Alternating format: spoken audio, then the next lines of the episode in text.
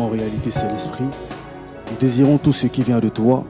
Puisses-tu nous transformer, nous régénérer, afin que Père éternel, Dieu de gloire, nous puissions connaître le succès en cette nouvelle année. Tu nous as assigné une mission. Et nous ne voulons point, Yahweh Seigneur, pour ceux à qui tu feras grâce, terminer cette année sans pour autant, Père éternel, Dieu de gloire, palper ce que tu nous as promis. Chacun de nous a un héritage, chacun de nous a un rôle à jouer, chacun de nous, Père éternel, Dieu de gloire, a une montagne à posséder. Nous voulons par ta grâce, par ta connaissance, ta puissance, ta révélation, atteindre ces objectifs que tu nous as fixés. Raison pour laquelle nous prions que seule ta parole maintenant puisse être mise en avant et que toute forme de chair disparaisse. Que toutes les ténèbres, Yahweh, qui étaient en nous maintenant, Père éternel, Dieu de gloire, soient chassées par la puissance de ta lumière. C'est ta parole qui nous éclaire. C'est ta parole qui illumine les yeux de nos cœurs. Laisse qu'il en soit ainsi en cette soirée. La fin d'une chose vaut mieux que son commencement. Que ta grâce, Père éternel, Dieu de gloire, celle de la dernière saison, de l'arrière-saison, puisse être notre partage. Que les écluses des cieux soient ouvertes. Que Père éternel, Dieu de gloire, cet enseignement ne soit point cognitif, mais Père éternel, Dieu de gloire, spirituel par-dessus tout. Nous promettons d'en faire bon usage. Nous te rendons grâce d'ores et déjà et nous remettons ce moment entre tes mains. Tout ce qui n'est pas de toi, nous le bannissons de ce moment. Toute interférence, toute nuisance, quelle qu'elle soit, Yahweh, nous la repoussons loin de nous et nous la condamnons par l'autorité que nous avons reçue en toi, dans le nom puissant de Jésus-Christ de Nazareth. Amen. Alléluia. Amen, amen. Shalom à chacun de nous. J'espère que notre semaine s'est bien déroulée jusqu'à présent. Je remercie la sœur Keren. C'est toujours puissant de venir après. Une femme de prière vraiment que Dieu a oint pour ces temps de la fin. Merci beaucoup pour ton introduction et ta prière. Merci également au pasteur, au corps pastoral, pour la confiance qui a été renouvelée en vue de pouvoir clôturer ce chapitre que nous avons commencé. Ma prière est que vraiment le Saint-Esprit ne se contente pas de pouvoir dispenser ses lettres, mais que cela puisse se transformer en vie pour chacun de nous. Alors nous sommes toujours dans ce grand thème qui se résume dans le fait de pouvoir posséder les montagnes d'influence que nous avons présenté à travers le chapitre qui est notre passage de base dans le livre d'Apocalypse, chapitre 17, verset 9. Verset 9. C'est notre texte de base où on parle de cette femme qui est assise sur cette montagne. Et nous avons eu justement à parler de cette dernière, mais avant cela, nous sommes rentrés dans l'origine des temps afin de pouvoir présenter ce système qui a été euh, évoqué dans la Bible, à savoir Babylone. On a parlé de sa genèse, on a parlé de ceux qui l'ont initié, de ses représentants, des générations qui justement ont initié ce mouvement-là. On a parlé justement de ces grands individus qui, non selon Dieu, mais selon le monde des ténèbres, ont accompli des choses qui, jusqu'à présent, ont marqué leur importance et dont nous bénéficions. Et ma prière est que non seulement nous, enfants de Dieu, nous puissions en faire de même, mais que nous puissions aller au-delà de ce qui a été fait au niveau de ces générations-là. On a parlé de ceux qui ont bâti des villes, on a parlé de ceux qui ont été des forgerons, ceux qui ont reçu une inspiration directement de la part de certains esprits, mais nous, nous sommes enfants de Dieu, connectés à Dieu qui est la source de tout ce que nous avons et de tout ce que nous faisons. Voilà le passage de base, Apocalypse 17, 9. C'est ici l'intelligence qui a de la sagesse. Les sept têtes sont sept montagnes sur lesquelles la femme est assise. Donc c'est ce dont nous avons traité. On a présenté par la suite les montagnes en question. On les a énumérées. On a pu dépeindre le rôle qu'elles jouent au sein de la société. on a pu présenter leur importance. Et justement, l'importance également en tant qu'enfant de Dieu de pouvoir nous attaquer à ces montagnes-là. Car Dieu désire nous y voir. Parce qu'au commencement, Dieu a remis la terre et sa gestion à un homme qui avait son image et qui avait également sa ressemblance avant de la perdre. C'est seulement par la suite que tout a été corrompu à travers ce que le diable a fait par le biais de la femme dans le jardin d'Éden. Alléluia. Est-ce que nous nous rappelons de ces montagnes? Avant que nous puissions aller dans le vif du sujet Donc, si quelqu'un s'en rappelle, la sœur Keren, tu te rappelles d'une montagne? Mhm. Yes. Pardon Yes. Ça fait 3, 4, 5, 6, 7.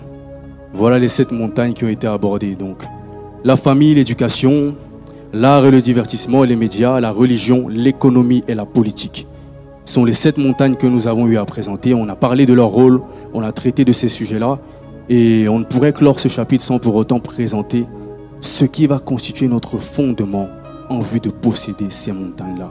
Car c'est bien de les évoquer, mais il faut que nous puissions passer de la doctrine à la pratique. C'est le rôle et le but de l'enseignement, parce qu'aussi longtemps que cela reste lettre morte, aucun de nous n'en bénéficiera. Il faut que nous puissions rentrer maintenant dans la pratique de ces choses. Et sans plus tarder, on va prendre le premier passage sur lequel nous allons nous référer pour cet enseignement.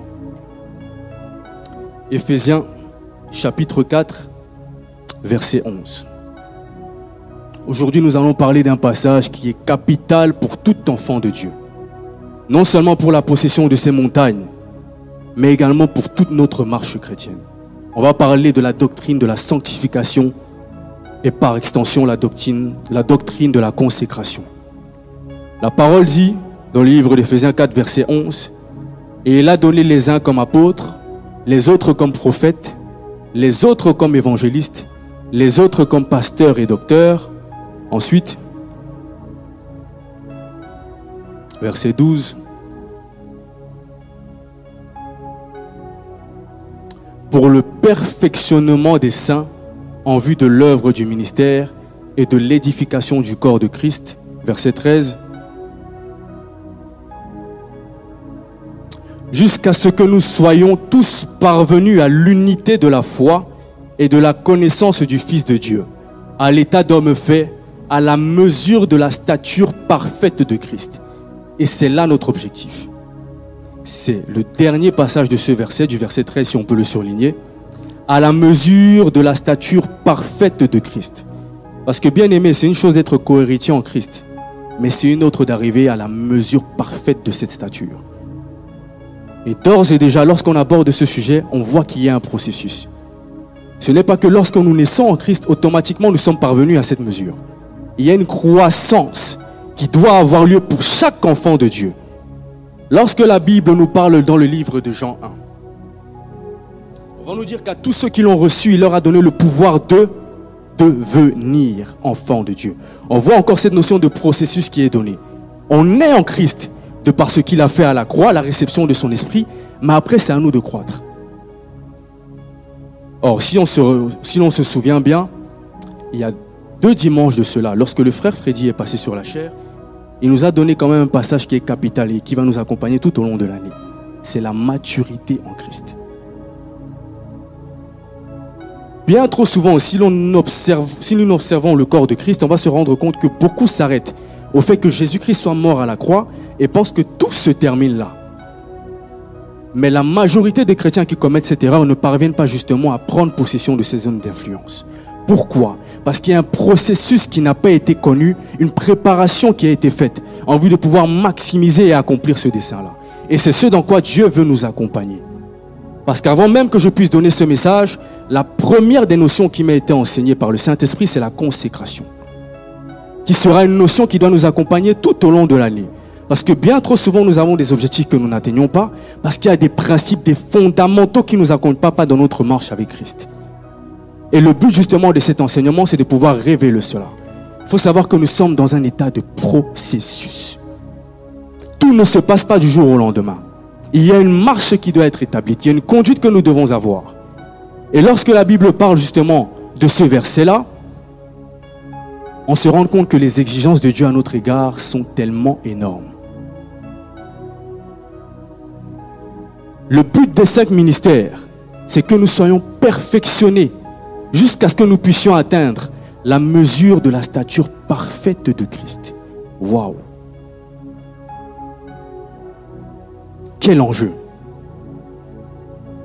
Bien aimé, on ne doit pas se reposer sur nos lauriers parce qu'on a acquis deux, trois connaissances de la part du Saint-Esprit. Tout au long de notre marche avec lui, nous devons croître. Parce que le Saint-Esprit nous consigne des objectifs, mais il faut que nous puissions d'abord avoir connaissance des principes qui régulent tout simplement le royaume auquel nous appartenons en vue de pouvoir les implémenter. Nous sommes cohéritiers avec Christ, mais combien parviennent à la mesure parfaite de Christ? Combien parviennent à cette stature-là? Or, lorsqu'on parlera de Christ même dans les évangiles, on va nous dire qu'il croissait en stature, non seulement aux yeux des hommes, mais également aux yeux de Dieu. Cela est capital pour tout enfant de Dieu. La vie ne s'arrête pas lorsque nous avons reçu Christ, mais c'est justement là qu'elle commence. Alléluia. Sans plus tarder, on va parler de la sanctification. La sanctification vient du mot grec agiazo. Agiazo. Qui veut dire mis à part, saint. Séparé de et séparé pour. On voit que c'est une notion qui est pluridimensionnelle. Nous sommes séparés de quelque chose et nous sommes séparés pour servir quelqu'un et pour un but. C'est pluridimensionnel. Et c'est ce que le Saint-Esprit vient accomplir dans notre vie lorsque nous recevons le Seigneur. La sanctification est une notion qui a été implémentée par Dieu lui-même. Alors que nous étions encore des pécheurs, on va nous dire qu'il est venu, il a marché sur la terre, il est mort afin que nous puissions être réconciliés avec le Père. Son sang a coulé afin que nous puissions être sanctifiés, être un peuple mis à part. Ce n'est pas une œuvre qui a été initiée par toi, mais premièrement, elle a été initiée par Dieu. C'est lui qui en est l'ingénieur. Donc lorsqu'on nous demande de marcher dans la sanctification, cela ne vient pas premièrement de toi, mais c'est une grâce que tu as reçue de la part de Dieu. La sanctification est un don de Dieu qu'il t'a doté lorsqu'il est mort à la croix pour toi. Raison pour laquelle lorsqu'il nous voit, il ne nous voit pas comme un peuple du monde, mais comme un peuple mis à part, racheté, non par de l'argent, ni par des choses de ce monde, mais par son sang précieux.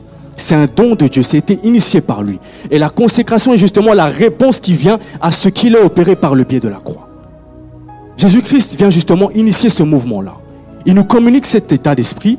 La sanctification, j'aimerais également ajouter qu'elle traite de notre esprit. Lorsque Jésus-Christ meurt à la croix, il nous donne la grâce de pouvoir recevoir le Saint-Esprit qui vient s'attacher à l'esprit que nous avons en nous. Et on va lire dans un passage que nous lirons plus tard, toujours dans les livres d'Éphésiens. On va voir que lorsque le Saint-Esprit vient en nous, il vient justement préserver notre esprit de toute forme de corruption externe. C'est un don qui traite justement tout ce qui concerne l'esprit que tu as. Le Saint-Esprit s'attache à toi, traite toute forme d'imperfection, de corruption qui a eu à agir dans ton cœur avant sa venue, et il permet justement de te préserver de cela. Il vient comme euh, opérer une circonférence autour de ton esprit. Il vient te blinder en vue de ce que justement cet état d'esprit que Dieu a voulu communiquer, tu puisses en bénéficier, mais cela commence par ton esprit. La sanctification traite premièrement de notre état d'esprit. On va prendre un verset dans le livre de 1 Thessaloniciens 5, verset 13, avant que je puisse aller plus loin. 1 Thessaloniciens 5, verset 13.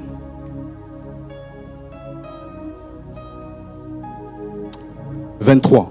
1 Thessaloniciens 5, verset 23. On va aller plus vite. Sinon, je pense que le temps nous fera défaut. 1 Thessaloniciens 5, verset 23. Que le Dieu de paix vous sanctifie lui-même, tout entier, et que votre être, l'esprit, l'âme et le corps soient conservés irrépréhensibles lors de l'avènement de notre Seigneur Jésus-Christ. On voit ici le but de Dieu à travers l'œuvre de la sanctification. Dieu ne désire pas seulement que notre esprit soit sanctifié, mais il veut que cela puisse s'étendre à notre âme et par extension à notre corps. Alléluia. si nous comprenons ce que nous lisons. Et comme je le disais, la sanctification, Dieu traite premièrement tout ce qui a attrait à notre esprit. Mais il ne veut pas se limiter là. Il veut pouvoir étendre ce mouvement à notre âme et à notre corps. C'est la raison pour laquelle dans le livre de Romains, lorsque Dieu va s'adresser aux chrétiens, il va dire, ne vous conformez pas au siècle présent, mais soyez renouvelés dans votre intelligence. Et c'est là que justement la sanctification s'étend au niveau de notre âme. Parce que le Saint-Esprit désire renouveler notre intelligence au niveau de notre âme en vue de pouvoir manifester ce mouvement qui a été initié par Dieu. Est-ce que je me fais comprendre? Dieu ne veut pas que cela se limite à ton esprit. Parce qu'il sait que tu es un être triparti. Tu es constitué d'un esprit, d'une âme et d'un corps.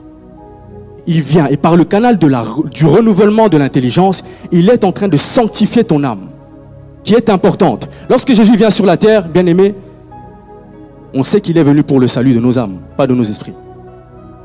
Donc il est venu pour que nos esprits également puissent bénéficier de la sanctification.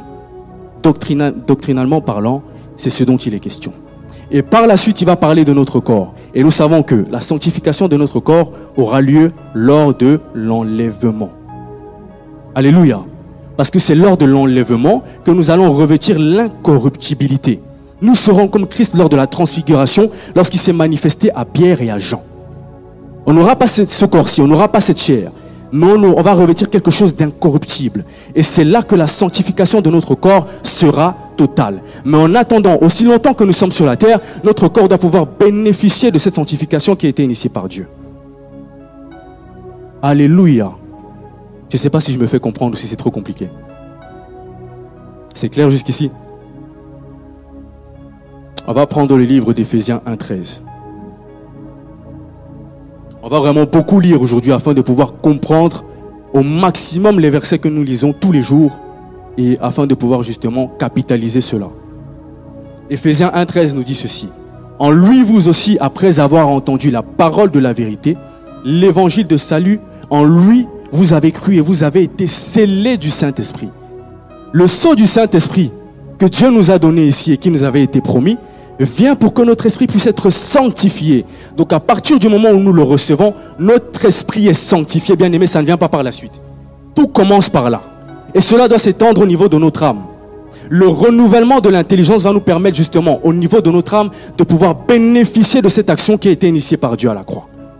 Et cela vient par la lecture de la parole. Cela vient par l'intimité avec le Saint-Esprit. Cela vient par l'écoute à la voix, sa sensibilité. Cela vient également par l'obéissance à sa voix. Parce que tout cela ne sont que des fragments, des, euh, des, comment dire, en anglais, des directives, des directives qui correspondent au royaume que nous avons reçu de sa part. Il vient implémenter tout cela en nous, en vue de pouvoir nous permettre de marcher sur la terre avec une nouvelle qualité de vie.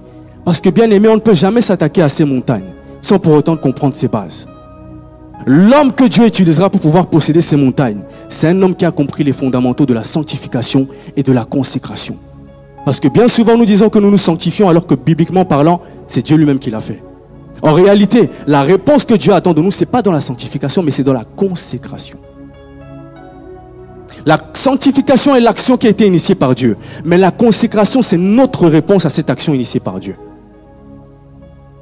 Et c'est là que beaucoup s'arrêtent. Ils s'arrêtent au fait de pouvoir tout simplement bénéficier de la sanctification. Mais très peu se trouvent dans une dynamique de consécration. Raison pour laquelle, aussi longtemps que nous ne sommes pas dans la consécration, aux yeux de Dieu, nous sommes considérés comme des enfants immatures. Un enfant immature ne peut réaliser les objectifs du royaume auquel il appartient. Or, le but de Dieu, ce n'est pas que nous puissions nous servir nous-mêmes, mais que nous puissions représenter un royaume. L'évangile du royaume est important il est important pour ces temps de la fin. On ne doit pas s'arrêter à l'évangile du salut, bien que ce n'est qu'un évangile, mais il faut que nous puissions nous étendre à l'évangile du royaume, et c'est là que nous allons pouvoir posséder tout ce que Dieu a mis sous nos pieds. Parce que dans cette configuration-là, Dieu a déjà pourvu à tout ce dont nous avons besoin. Toutes les ressources nous ont été communiquées par le biais de son Saint-Esprit. Mais aussi longtemps que nous sommes ignorants à son endroit, bien aimé, il y a un défaut. Il y a un défaut on va remarquer qu'on mettra beaucoup de programmes au-devant de nous. On va porter, on va avoir beaucoup d'actions, mais qui portent peu de fruits. Ce qui compte aux yeux de Dieu, ce n'est pas le nombre de nos actions, mais c'est la qualité de ces dernières. Or, Paul va dire que la première dimension de la puissance en Christ, c'est la connaissance et la compréhension de l'Évangile. On ne peut jamais être puissant. On ne peut jamais porter des résultats palpables sans pour autant comprendre au préalable ce que nous lisons. C'est la raison pour laquelle, lorsque Philippe va rencontrer l'eunuque, il va lui demander, comprends-tu ce que tu lis? Avant même de comprendre ce que tu fais, comprends-tu ce que tu lis? Est-ce que tu en comprends la portée? Après, par la suite, il va lui expliquer, on va nous dire qu'il va accepter. Bien aimé, le jour même il a été baptisé, je crois que cela est encore possible de nos jours. Quelqu'un qui vient à l'église aujourd'hui, il peut recevoir le baptême le jour même. Cela est encore possible. On n'a pas à discuter dessus, c'est biblique. Aujourd'hui, on discute sur des débats qui n'ont pas à avoir lieu. Est-ce qu'un chrétien peut être baptisé le jour où il vient à l'église? Bien aimé, dans la Bible, on voit un exemple concret. Ce n'est pas un sujet à débattre. Prenons également Ephésiens 4.30, on va comprendre également l'œuvre du Saint-Esprit à travers cela. Nous sommes toujours dans la sanctification. N'attristez pas le Saint-Esprit de Dieu par lequel vous avez été scellés pour le jour de la rédemption. Encore une fois, Paul ici confirme que le Saint-Esprit qui nous a été donné est un sceau qui est en train de nous préserver pour le jour de l'avènement du Seigneur. Alléluia. L'œuvre du Saint-Esprit, lorsqu'elle vient dans notre vie, premièrement, elle doit être reconnue. Ensuite, elle doit être acceptée. Et c'est seulement à partir de ce moment-là que nous pouvons marcher en étroite collaboration avec ce dernier. Parce qu'il ne nous attend pas seulement là, il désire nous amener plus loin. Alléluia. Et beaucoup de chrétiens ont du mal à marcher justement dans la sanctification. Ont du mal à s'abstenir du péché. Ont du mal à marcher selon la volonté de Dieu. Parce que ces notions ne sont pas encore établies dans leur cœur. Si nous comprenons le don que nous avons reçu de Dieu, bien aimés, nous allons avancer avec une vitesse grand V. Il y a des péchés avec lesquels nous luttons parce que nous n'avons pas encore compris la dynamique de Dieu dans notre vie. La sanctification est d'abord un état d'esprit que nous avons reçu de sa part. C'est un don. La réponse que Dieu attend de nous maintenant, c'est la consécration. Une fois que tu sais ce que le Seigneur a accompli dans ta vie, quelle est la réponse que tu adresses à son endroit? Une fois que tu as compris ce que Dieu attend de toi, quelle est la réponse que tu poses justement une fois que cette compréhension est venue dans ton cœur? Et c'est là que nous allons cheminer. Parce que Paul, lorsque nous étudions même les Écritures, on va se rendre compte qu'il y a une évolution qui est frappante dans la manière dont il se dépeint. Au début, il va se présenter comme un prédicateur. Il va se présenter comme un apôtre. Il va se présenter comme un enseignant. Mais plus il va évoluer, dans sa marche avec Christ, plus il va comprendre ce que le Saint-Esprit est venu faire dans sa vie, on va voir qu'il va se présenter différemment. Paul qui se présentait autrefois comme un apôtre, non des hommes, mais un apôtre établi par Dieu, va commencer à se présenter comme étant un serviteur. Bien plus loin, il va se présenter même comme étant un prisonnier de Christ. Plus tard, il ira même jusqu'à se présenter comme le plus petit parmi les pécheurs. Et si nous sommes tordus dans notre compréhension, on va croire que la manière dont il se présente est une manière qui est rétrograde. C'est-à-dire, on pense qu'il est tombé dans le péché, c'est pour ça qu'il se présente de cette manière. C'est tout simplement parce que la compréhension de l'œuvre du Saint-Esprit dans sa vie a évolué. Et il est rentré dans une dimension de consécration qui n'est pas évidente à comprendre pour le commun des mortels. Qui dit consécration dit offrande. Et qui dit offrande dit vie. La consécration que Dieu attend de nous, c'est l'offrande de notre vie. C'est cette réponse-là qu'il attend de chacun de nous. Parce que bien aimé, sur ces montagnes, il y a des gens qui sacrifient sur des autels. Tu ne peux jamais aller les défier sans toi-même être un sacrifice. Alléluia. Je ne sais pas si on comprend ce fondamental spirituel. C'est un fondement spirituel. Tu ne peux jamais aller défier quelqu'un qui sacrifie plus que toi. Tu vas essuyer une défaite. Or, Christ nous a appelés à manifester sa victoire sur la terre bien peu aujourd'hui s'offrent en sacrifice aux yeux de Dieu. Pourtant, lorsque nous venons à Christ, bien qu'il y ait une erreur sémantique qui est commise, parce que beaucoup disent Seigneur, je te donne ma vie. En réalité, nous ne donnons pas notre vie à Christ. Dieu a dit qu'il est venu pour nous communiquer la vie éternelle. C'est lui qui nous donne sa vie. Une fois que nous avons reçu sa vie, c'est seulement là que nous lui donnons la nôtre. En réalité, ce mouvement, il se passe comme ceci. Dieu nous donne sa vie, nous communique la vie éternelle, et par la suite, notre réponse, c'est que nous donnons notre vie à Christ. Il nous donne sa vie et il prend la nôtre.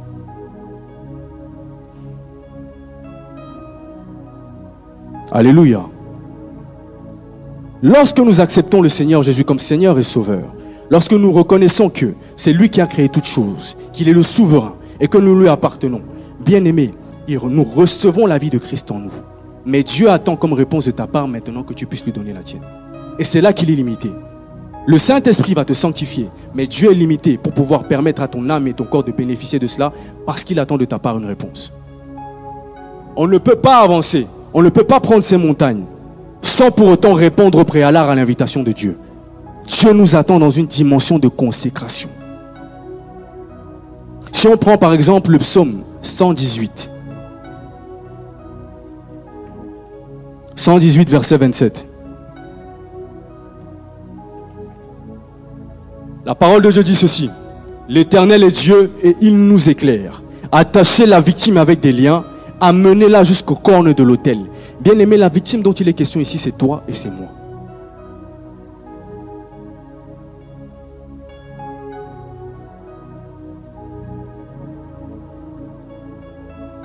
Dieu nous attend quelque part. Et la victime dont on parle ici, c'est toi et c'est moi.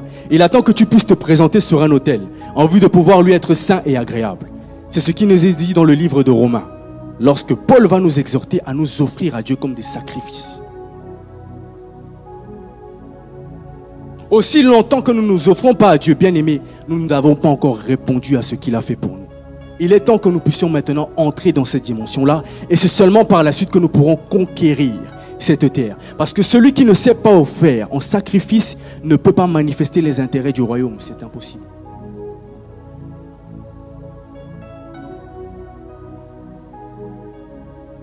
Et la particularité justement de ce sacrifice-là, c'est que, on va dire qu'il a une circonférence qui est établie autour de ce dernier.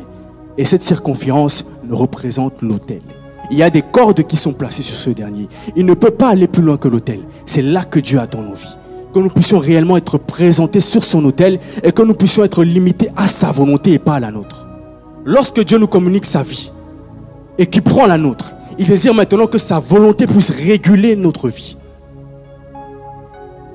Que sa volonté puisse dominer notre être intérieur, afin que nous puissions l'implémenter sur la terre. Et cela ne peut se faire que lorsque nous nous offrons en sacrifice à ce dernier. Et s'offrir en sacrifice, bien aimé, c'est quelque chose qui est obligatoire pour chacun des chrétiens. Ça ne concerne pas que les cinq ministères. Tout chrétien qui veut avoir de l'impact sur la terre doit mettre dans sa pensée la pensée du sacrifice. Je me rappelle lorsque j'avais donné ma vie en Christ, nous étions jeunes. Et l'une des premières notions qui m'avait été enseignée, ça m'avait marqué, c'était que si nous voulons justement manifester l'éternité sur la terre, il faut que chacun de nous puisse avoir dans sa conscience qu'on ne peut pas duper Dieu. Aussi longtemps que tu ne t'offres pas en sacrifice, tu seras limité même dans ton appel et ta vocation. Parce que Dieu va te communiquer sa pensée. Il va te communiquer sa révélation pour ta vie. Mais Dieu ne se limitera pas à ça. Il attend de ta part une réponse en conséquence, en conséquence de justement ce mouvement qui est nuit. Il n'y a pas d'exception. Si Dieu t'a appelé à posséder une montagne, tu dois tout faire en ton pouvoir pour pouvoir la posséder, mais à condition de te consacrer au préalable. Si Dieu t'a appelé à chanter, tu dois le faire, mais de tout ton cœur. Il n'y a pas question ici que tu puisses venir quand tu veux, tu ne participes pas aux répétitions, tu ne pries pas chez toi, mais tu veux venir diriger, donner ta vision de l'église bien aimée, ça ne marche pas comme ça. L'esprit de vedette en nous doit être tué. Dieu doit mortifier la chair en nous. Et c'est ce que le Saint-Esprit vient faire. Il vient mortifier les tendances de la chair dans chacun de nous afin que notre corps également puisse être assujetti au Dieu que nous servons. Tu as un appel, une vocation de la part de Dieu. C'est bien. Quelle est ta réponse à l'égard de cela? Es-tu trouvé là où Dieu te désire? Marches-tu comme Dieu attend que tu puisses marcher? C'est bien bon, on a parlé de posséder des montagnes. On a parlé d'impact et d'influence. Mais bien aimé, laisse-moi te dire ceci, il n'y a pas d'impact, il n'y a pas d'influence sans consécration. Parce que les hommes que tu vas rencontrer sur ces montagnes sont des personnes qui sont consacrées à des divinités.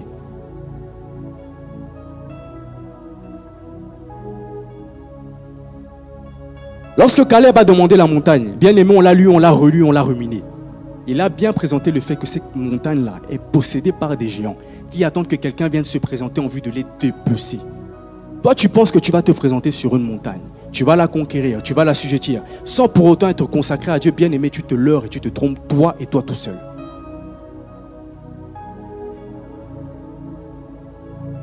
Pas d'intimité avec le Saint-Esprit, tu n'as pas de vie de prière, tu n'as pas de temps de méditation de la parole, tu ne viens jamais à l'assemblée, mais lorsqu'on parle d'influencer, c'est toi qui te lèves en premier et qui est en train de taper des mains. Bien aimé, arrête de te leurrer, commence maintenant à rentrer dans ce à quoi Dieu t'attend. Arrêtons de nous tromper les uns les autres. Dieu attend de nous une réponse conséquente et qualitative. Et cette réponse-là se trouve dans la consécration qui est attachée à chacun d'entre nous. Pas seulement aux cinq ministères. On a dit que la, conquête ne concerne pas seulement les cinq ministères, mais même pour les politiciens, ceux qui veulent opérer dans l'économie, ceux qui veulent euh, également servir dans l'éducation, dans la famille, dans la média, dans l'art et le divertissement, bien aimés doivent être des hommes consacrés. Parce que ce qui compte aux yeux de Dieu, ce n'est pas la quantité, mais c'est la qualité de la vie que nous avons lorsque nous nous présentons au vu de ce dernier. Raison pour laquelle lorsque Dieu comptabilise les membres d'une église, il ne les comptabilise pas selon leur nombre, mais selon la qualité de ceux qui ont intimité et ceux qui ont compris les intérêts du royaume. On peut être 500, mais lorsque Dieu descend et comptabilise chacun des hommes ici présents, il va en compter 25. Pourquoi? Parce que Dieu est un Dieu de qualité.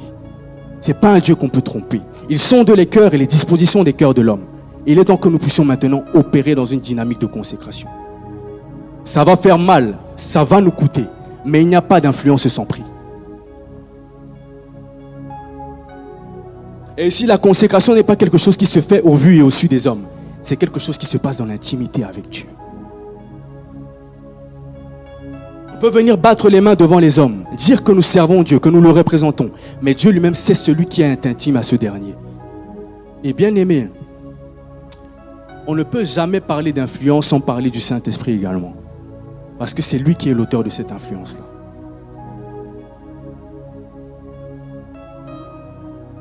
Alléluia. On a parlé par exemple de tout ce qui concerne l'art et le divertissement. On a parlé de ces musiciens mondains qui sont inspirés par des esprits impurs. Mais imaginez-vous si un chrétien se présente et n'a pas d'intimité avec le Saint-Esprit. Que représente sa musique aux yeux de Dieu? Du bruit.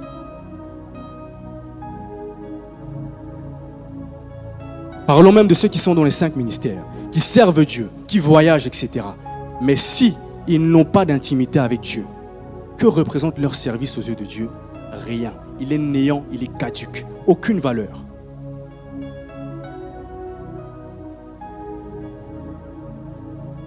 Dieu est un Dieu de sélection. Il a des critères et des exigences à notre égard. Et ceux qui vont posséder et influencer justement ces domaines qui ont été présentés, c'est ceux qui sont connus de Dieu et ceux qui se présentent au devant de lui jour et nuit.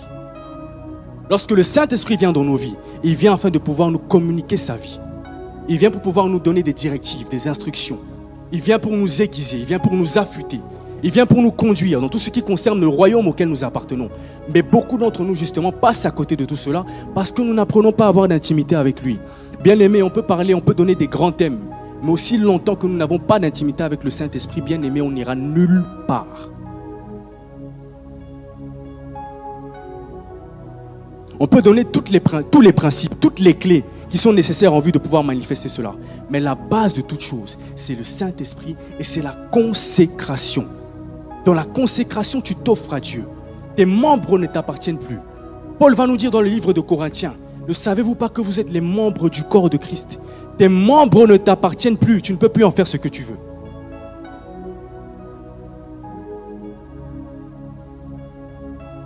Tu es un temple qui est dédié à une divinité. Est-ce que tu as, réalisé ce que ça représente aux yeux de Dieu? Un temple qui lui est dédié. Toi, quand tu marches dans la rue, tu es un temple.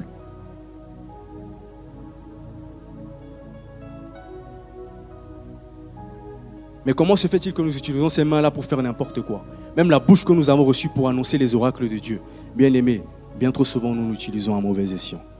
On a parlé la semaine passée de ces débats futiles qui animent les réseaux sociaux dans lesquels nous trouvons. Mais bien aimé, un homme consacré à Dieu ne participe pas à cela. Parce qu'il a atteint un certain degré de maturité. D'ailleurs, un homme qui est consacré à Dieu, ce n'est plus son opinion qui domine, mais c'est l'opinion de Dieu qui domine dans sa vie. C'est la raison pour laquelle quand on te parle d'un sujet, tu ne vas pas présenter ton opinion. Parce que tu as reçu l'opinion de Dieu, tu vas te taire et tu vas t'exempter de pouvoir te prononcer sur certains sujets. C'est un signe de maturité.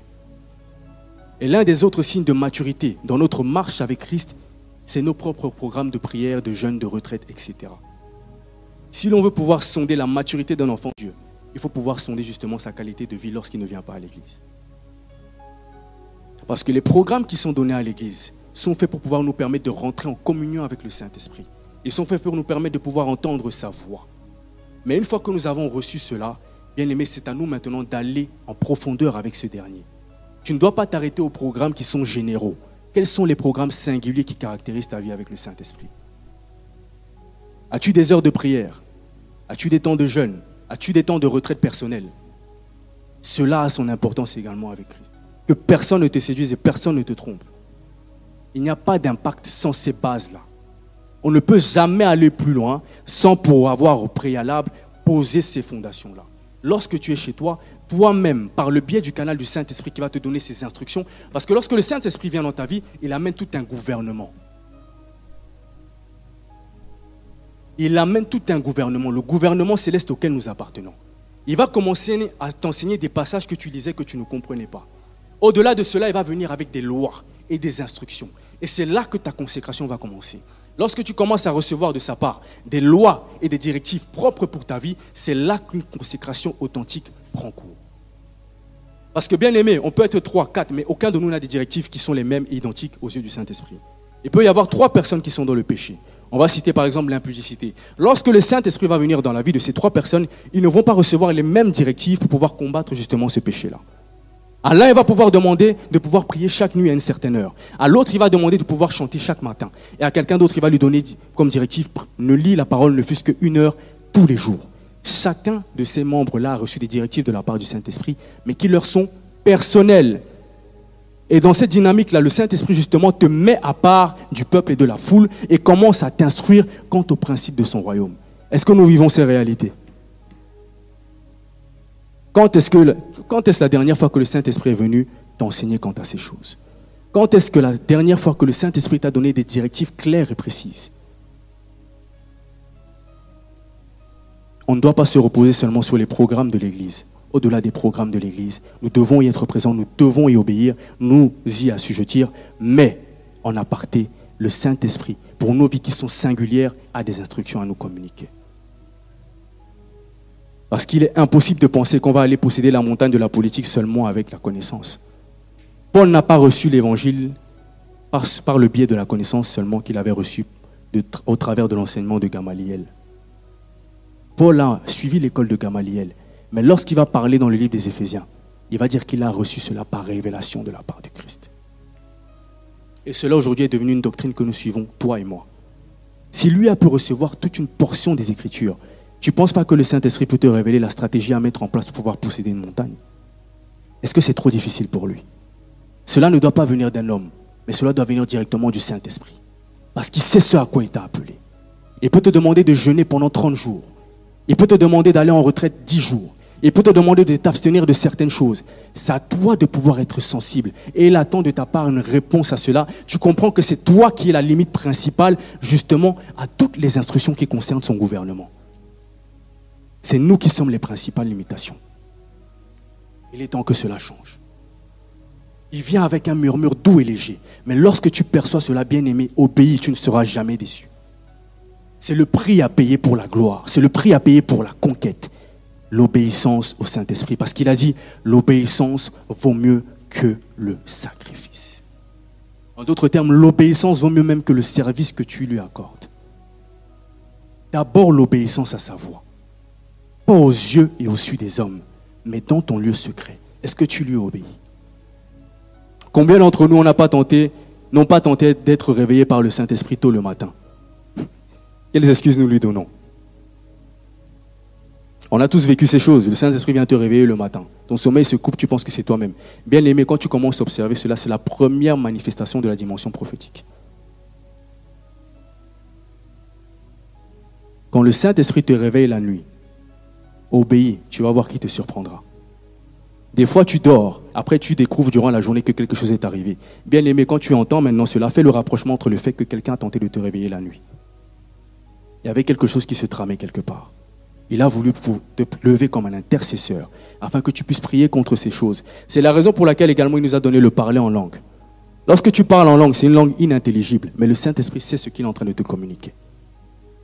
La seule chose qu'il attend de ta part, c'est une action. Et cette action consiste en l'obéissance. Lorsque nous recevons le Saint-Esprit, on reçoit tout un royaume en notre sein. Et le but justement, c'est de pouvoir nous permettre de développer ce royaume en nous. Il nous met à part du monde. Il nous communique son royaume. Son royaume nous est intérieur et intrinsèque. Mais le but, c'est que nous puissions l'extérioriser. On ne peut jamais dominer le monde, bien aimé, si le royaume de Dieu ne domine pas dans notre sein. Alléluia. On ne peut jamais dominer l'extérieur tant que intérieurement, on n'a pas été dominé par le royaume de Dieu. Et bien plus encore, on ne peut jamais dominer le monde extérieur sans qu'on n'a pas accepté, sans qu'on ait accepté la domination du Saint-Esprit dans notre vie.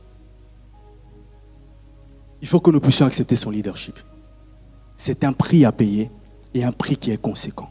Mais bien aimé, tu ne seras jamais déçu si seulement tu obéis à ses directives. Parce qu'il sait là où il veut t'emmener. Alléluia. Au-delà de l'aspect cognitif que nous pouvons implémenter en vue de ces choses, bien aimé, il y a également l'aspect spirituel. Et l'aspect spirituel est la fondation de toute chose. Parce que Dieu est esprit. Et il attend de nous un rendement d'abord qui est spirituel. Qu'as-tu conquéri dans le monde spirituel? Bien aimé, j'aimerais que tu puisses savoir ceci également. La couronne de justice qui nous sera attribuée dans le ciel nous sera attribuée de manière relative à ce que nous avons pu accomplir ici-bas sur la terre. Parce que le Dieu nous a dit dans sa parole qu'il va nous donner à diriger des villes. Lorsque nous irons dans l'éternité avec lui, il va nous attribuer des couronnes. Mais on mérite. Il va également donner à certains de diriger des villes. On mérite. Mais cela sera fait en conséquence de ta marche et ce que tu as accompli ici-bas sur la terre. Aussi longtemps que tu n'as pas accompli ces desseins, bien aimé, tu es en train de t'abstenir de certaines couronnes. Alléluia. Il y a des couronnes qui nous sont destinées, mais c'est à nous de faire notre part. Et cela passe par le biais justement de la collaboration avec le Saint-Esprit. Une collaboration authentique. Lorsqu'il dit A, tu ne dis pas B. Tu ne présentes pas tes excuses. Tu ne commences pas à lui parler de ta situation. Mais lorsqu'il te dit A, tu te soumets à lui. Et tu commences maintenant à faire de sa volonté celle qui doit dominer sur la tienne. Il n'y a pas de domination externe sans que le Saint-Esprit nous, nous domine d'abord premier. Et c'est de là que l'on vient de traiter ce passage.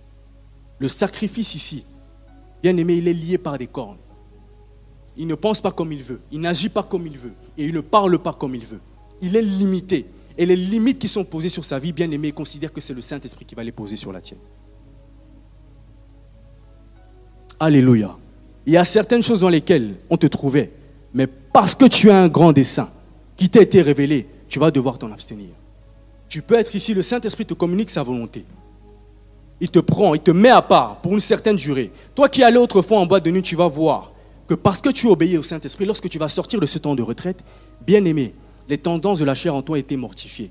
Et d'ailleurs, les tendances qui t'appelaient maintenant et te conduisaient vers celui-là ne te conduiront plus. Et lorsque tu vas te réunir avec ceux qui justement te conduisaient dans ce type d'endroit, tu vas remarquer que ta place n'y est plus trouvée. Pourquoi? Parce que ton paradigme a été changé intérieurement au travers du renouvellement de l'intelligence. Tes pensées ne sont plus orientées vers la terre, mais tes pensées deviennent maintenant orientées vers le royaume de Dieu auquel tu appartiens. Et c'est là que maintenant la volonté de Dieu commence à primer. Il va commencer à te communiquer ses principes, ses directives, ce qu'il attend de toi, en vue de pouvoir manifester pleinement la volonté du Père sur la terre. Il est temps que nous puissions rentrer maintenant dans cette dimension parce que le Saint-Esprit veut faire de grandes choses avec nous. Mais il m'a dit, la limite qui nous est propre, c'est notre consécration. C'est notre consécration. Beaucoup d'entre nous ont tenté de rendre l'évangile intellectuel. On a tenté d'intellectualiser Dieu. C'est la raison pour laquelle, si l'on observe maintenant la manière dont Dieu est en train d'opérer en Afrique, on va voir que ces gens ont été des barrières en nous qui permettent, en eux plutôt qui permettent maintenant à Dieu d'opérer différemment. Pourquoi? Parce que l'évangile que nous avons reçu n'est pas un évangile intellectuel. Paul a dit, mon évangile ne repose pas sur un discours persuasif, ni sur des vains discours, mais sur une démonstration d'esprit et de puissance. L'esprit que nous avons reçu doit se démontrer. Quand Dieu dit que nous sommes justes à ses yeux, bien aimé, aussi longtemps que tu ne démontres pas la justice de Dieu, tu fais de Dieu un menteur. Alléluia. Dieu a déclaré de nous, il a déclaré à notre égard que nous sommes justes, nous sommes sa justice. Paul ira même jusqu'à dire qu'il n'y a pas de condamnation pour les élus de Dieu. Et il va même parler aux disciples en disant, Suivez-moi comme je suis Christ. En d'autres termes, il va se présenter comme étant le reflet de Dieu. Mais c'est lui qui, lorsqu'il a compris le principe de la consécration, va se présenter différemment à ces derniers. Je suis maintenant celui qui a été fait prisonnier par Christ pour vous. Et cela vous est un bénéfice. Es-tu prisonnier en Christ? Quelles sont les limitations qui ont été fixées, qui sont attachées à ta vie? Chacun de nous doit avoir des limitations qui lui sont intrinsèques. Alléluia. C'est le béaba de la spiritualité et de la conquête en Christ. Chacun de nous doit avoir une circonscription, doit avoir des limitations. Parce qu'il n'y a pas d'influence externe sans influence interne au préalable.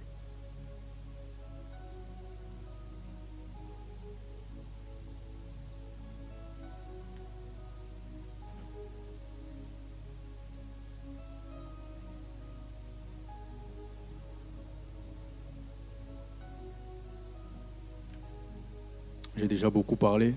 J'espère que c'est compris, en tout cas pour le peu qui a été présenté jusqu'à présent. On va prendre le livre de Jean, chapitre 16, verset 12. Waouh, le temps file.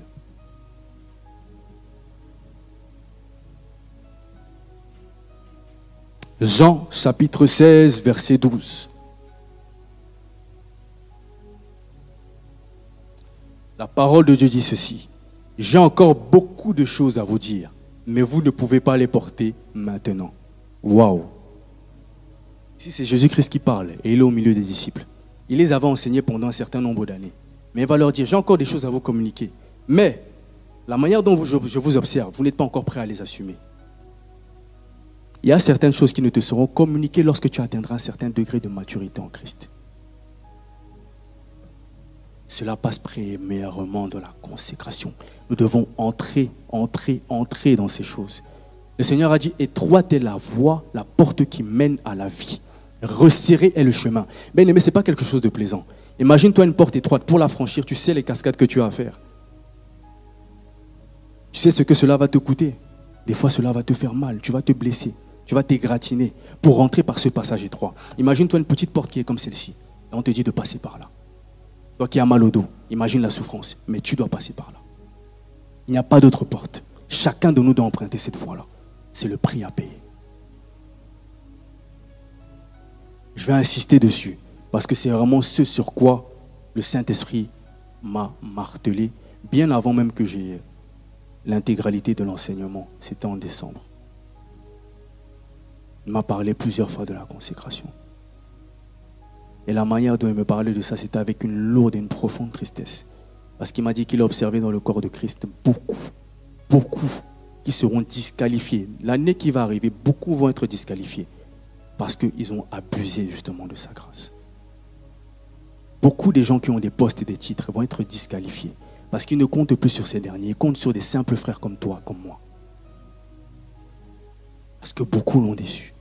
Il y a des gens qui ont eu à être, à être comment dirais-je, qui ont eu à être établis sur certaines montagnes. Il y a des gens qui ont eu à avoir des postes d'influence. Mais lorsqu'ils sont arrivés à ces postes-là, ils ont oublié Dieu. Il y a des gens qui ont commencé à le servir, mais lorsqu'ils ont commencé à servir Dieu, ils ont oublié ses fondamentaux.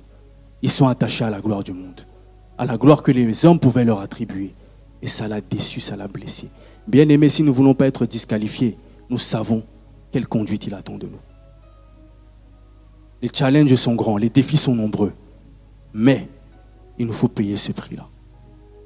Ma prière, c'est que lors de nos prochaines réunions, lors de nos prochains rassemblements, chacun de nous puisse venir réellement avec un fardeau de la part de Dieu qui lui a été communiqué. Parce qu'il n'y a pas d'enfant de Dieu, d'enfant du royaume auquel nous appartenons, qui n'ait reçu un fardeau de sa part. C'est un signe de maturité. Aussi longtemps que tu n'as pas reçu le fardeau de la part de Dieu, bien aimé, pose-toi des questions. Pose-toi des questions. Quel est le fardeau qui t'a été transmis par Dieu? Est-ce les familles? Est-ce l'éducation? Est-ce la politique? Est-ce l'Église? Tu dois avoir un fardeau qui t'a été communiqué. Lorsque tu penses à ça, ça te fait mal. Tu veux voir les choses évoluer. Et tu payes le prix dans la prière, dans la consécration. Ça prendra le temps que ça prendra. Mais tôt ou tard, Dieu se glorifiera à travers ta vie. Il a besoin de toi. Il compte sur toi, il compte sur moi. Tâchons de ne pas le décevoir. Alléluia. Et dans cette marche-là, le Saint-Esprit est un guide. C'est lui qui vient nous guider justement, qui va nous permettre de naviguer dans tout ce que le Christ a prévu pour nous. Parce que lorsqu'on lit cette parole-là, dans Jean 16, 12, il nous dit qu'il y a encore beaucoup de choses qui doivent nous être communiquées. Il n'a pas parlé de peu. Quand il parle ici en termes de quantité, il parle de beaucoup. Il y a tellement que nous devons recevoir de sa part. Mais la limitation à cela, c'est nous-mêmes, parce que nous refusons de croître. Or, la parole déclare dans le livre de Romains 8 que la terre sur laquelle nous nous trouvons attend avec un ardent désir la révélation des fils de Dieu. Bien aimé, il faut comprendre la distinction qu'il y a entre enfant de Dieu et fils de Dieu. Jésus-Christ sur la terre a marché comme un enfant, mais il a cru jusqu'à atteindre la stature de fils. Lorsque nous recevons Christ, on l'a lu dans le livre de Jean 1, nous sommes appelés, nous recevons le pouvoir de devenir enfants de Dieu. Mais on nous dit ici dans cette écriture, dans le livre de Romains 8, 19, que la création attend-elle, avec un ardent désir, la révélation des fils, plus des enfants. On attend maintenant la révélation de ceux qui ont cru, ceux qui ont grandi en Christ, ceux qui ont mûri en Christ, ceux qui ont permis aux capacités qui leur sont intrinsèques de pouvoir maintenant croître. Et c'est cela que Dieu va utiliser pour pouvoir impacter et influencer le monde et la terre. Nous devons croître de l'état d'enfant à celui de Christ. Même dans le livre d'Ésaïe, lorsqu'on le lit, euh, celui qu'on a lu euh, il y a de cela trois semaines, on nous dit qu'un enfant nous est né, un fils nous est donné. Ce qui été un don, ce n'est pas l'enfant, mais c'est le fils. Celui qui a atteint un certain degré de maturité. Celui qui portait les intérêts du royaume, qui portait les fardeaux du royaume. C'est celui-là qui nous a été communiqué en vue de pouvoir initier la grâce sur la terre. Bien aimé, c'est là que Dieu nous attend. Plus dans la dimension des enfants, mais dans la dimension des fils. Où nous comprenons les principes du royaume. Où nous comprenons qu'il y a des trônes qui nous attendent. Il y a un trône qui attend chacun de nous. Il y a des couronnes qui nous attendent. Mais combien sont en mesure de pouvoir accéder à cela? Cela dépend maintenant de ta marche avec Christ. Ce n'est pas la responsabilité d'un homme, mais c'est ta responsabilité propre. Elle est attachée à toi et à toi seul. Les gens pourront venir t'aider par moment et par saison. Parce que dans chaque saison, Dieu initie un homme afin de pouvoir te faire entrer dans cette saison. Mais une fois que tu y entres, c'est maintenant ta responsabilité de continuer à marcher selon les directives du Saint-Esprit. Aucun homme n'a cette charge-là pour toi. On peut prier pour toi, te porter en prière, mais c'est à toi d'avoir maintenant la volonté de pouvoir implémenter ces choses. Alléluia. Est-ce que quelqu'un de nous veut devenir fils? Est-ce que quelqu'un de nous veut tendre vers la maturité? Imaginez-vous si un immature envisage de pouvoir posséder la montagne de la politique. Et c'est déjà arrivé, j'ai donné l'exemple la semaine passée. D'un frère qui servait était fervent. Il s'est attaqué à la politique, mais bien aimé à cause de la fraternité qui lui a été imposée. Il a fini par renier Dieu. Et quand on voit de telles choses, on comprend tout simplement que cette personne n'a pas été consacrée. Parce que Dieu te mettra à un poste, mais il faut que tu puisses avoir le caractère divin en toi qui te permet de pouvoir préserver ce qu'il t'a donné. On peut croître dans les dons, mais ce que Dieu attend de nous, c'est que nous puissions croître dans le caractère en vue de pouvoir justement préserver ces dons que nous avons reçus. Parce que lorsque le diable viendra afin de pouvoir te les voler, bien aimé, si tu n'as pas le caractère, tu vas tomber. On peut te mettre à un poste aujourd'hui, mais si tu n'as pas développé ce caractère-là en toi, et c'est ta responsabilité, bien aimé, il y a une grande et lourde chute qui t'attend. C'est la raison pour laquelle beaucoup ont chuté sans s'en rendre compte. Et Dieu va nous dire que celui qui se tient debout ne prenne garde de tomber. Cela passe par le caractère. Nous devons croître dans notre caractère divin. Le Saint-Esprit vient en vue de nous permettre d'extérioriser ce que nous avons reçu en chacun de nous. Mais il faut déjà que nous puissions en avoir conscience. Sais-tu ce que tu as reçu? Sais-tu que tu as reçu un royaume? Sais-tu que tu as reçu le Saint-Esprit? Sais-tu comment entendre sa voix? Est-ce que tu commences à la discerner? Parce que lorsqu'il va venir dans ta vie, il va commencer à t'enseigner particulièrement selon la destinée qu'il a tracée pour toi. Il n'opère pas dans nos vies de la même manière. Moi, par exemple, il peut passer par un canal pour pouvoir me parler, mais toi, ce sera un autre. C'est la raison pour laquelle il y en a qui entendent, qui écoutent Dieu, mais il y en a qui voient Dieu. Quand Habakkuk va parler, il va dire Je me tenais dans mon poste en vue de pouvoir voir ce que l'Éternel me dira. Bien aimé, normalement, quand on entend, on entend avec les oreilles. Mais lui, l'entendait avec les yeux. C'est également un code spirituel. Il y en a qui voient, il y en a qui entendent. Il y en a qui ressentent les choses. Il y en a qui ont des impulsions en eux, qui ont des sensations. Mais qu'est-ce que tu en fais? Est-ce que tu développes ces choses?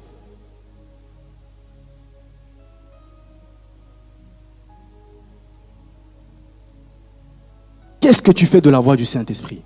Est-ce que tu l'en, renfermes? Est-ce que tu l'exécutes? Est-ce que tu la négliges? Ma prière, c'est que lorsque le Saint-Esprit commencera justement cette nouvelle dynamique, que tu puisses maintenant collaborer avec lui.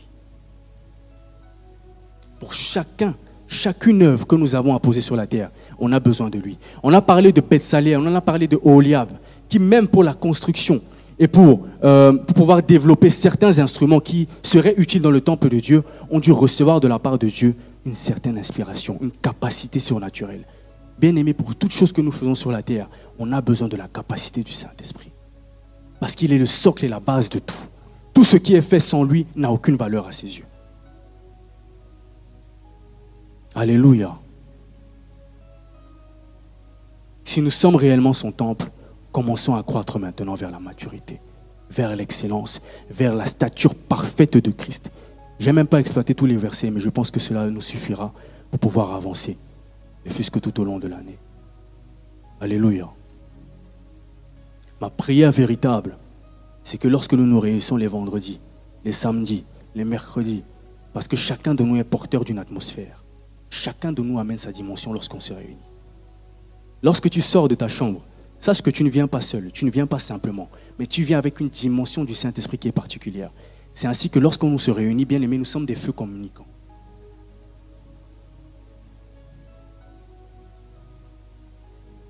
On ne doit pas te demander de prier. Bien trop souvent, nous dépendons des modérateurs, mais lorsque tu viens, tu sais pourquoi tu viens. Tu sais que tu portes une atmosphère. Et d'ailleurs, le principe qui doit réguler maintenant ta vie lorsque tu viens, c'est que maintenant mon atmosphère doit être imposée. On ne peut plus parler de la sorcellerie là où je suis. On ne peut plus parler de l'occultisme là où je suis. On ne peut plus parler de la stérilité là où je suis. On ne peut plus parler de ce problème tant que je me trouve là. Parce que je suis enfant de Dieu et j'ai été doté de capacités surnaturelles. Ma présence en un lieu, c'est justement le retrait du royaume des ténèbres de ce lieu-là. Parce que je suis porteur de lumière. Partout où la lumière se manifeste, les ténèbres n'ont plus d'essence.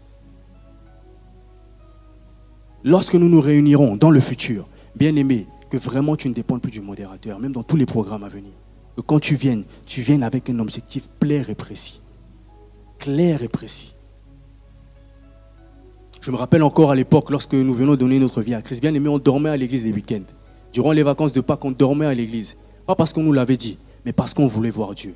Et d'ailleurs, quand on venait le dimanche à l'église, bien aimé, il y avait des miracles qui prenaient place. Lorsqu'on sortait pour aller évangéliser dans les rues, bien aimé, il y a des choses qui nous surprenaient. Tout simplement parce qu'on se rendait disponible et on écoutait la voix du Saint-Esprit. On ne voulait plus des cultes ordinaires. Ça n'a jamais été la raison de ma venue en Christ parce que je suis venu par le biais des miracles. Ma venue en Christ a été déterminée parce que quelqu'un a prié pour moi, j'ai été guéri. À partir de ce jour, j'ai dit, Seigneur, je ne viendrai pas dans ta maison pour voir les gens, pour voir les autres. Moi, je viens pour te voir agir. Si je ne vois pas ça, Seigneur, c'est qu'il y a un problème. Moi, c'est ma conception des choses. Je ne viens pas pour entendre parler de Dieu comme si on était à l'université. Je viens pour qu'on puisse le démontrer, qu'on puisse le palper, qu'on puisse le voir. Ça a toujours été ma soif. Et cela doit être l'essence pour chacun de nous. Tu as une personne qui souffre autour de toi. Bien aimé, tu es peut-être la solution à ce problème-là. Alléluia. Le temps nous manque. On va se lever, on va prier. Avant, je ne sais pas s'il y a des questions.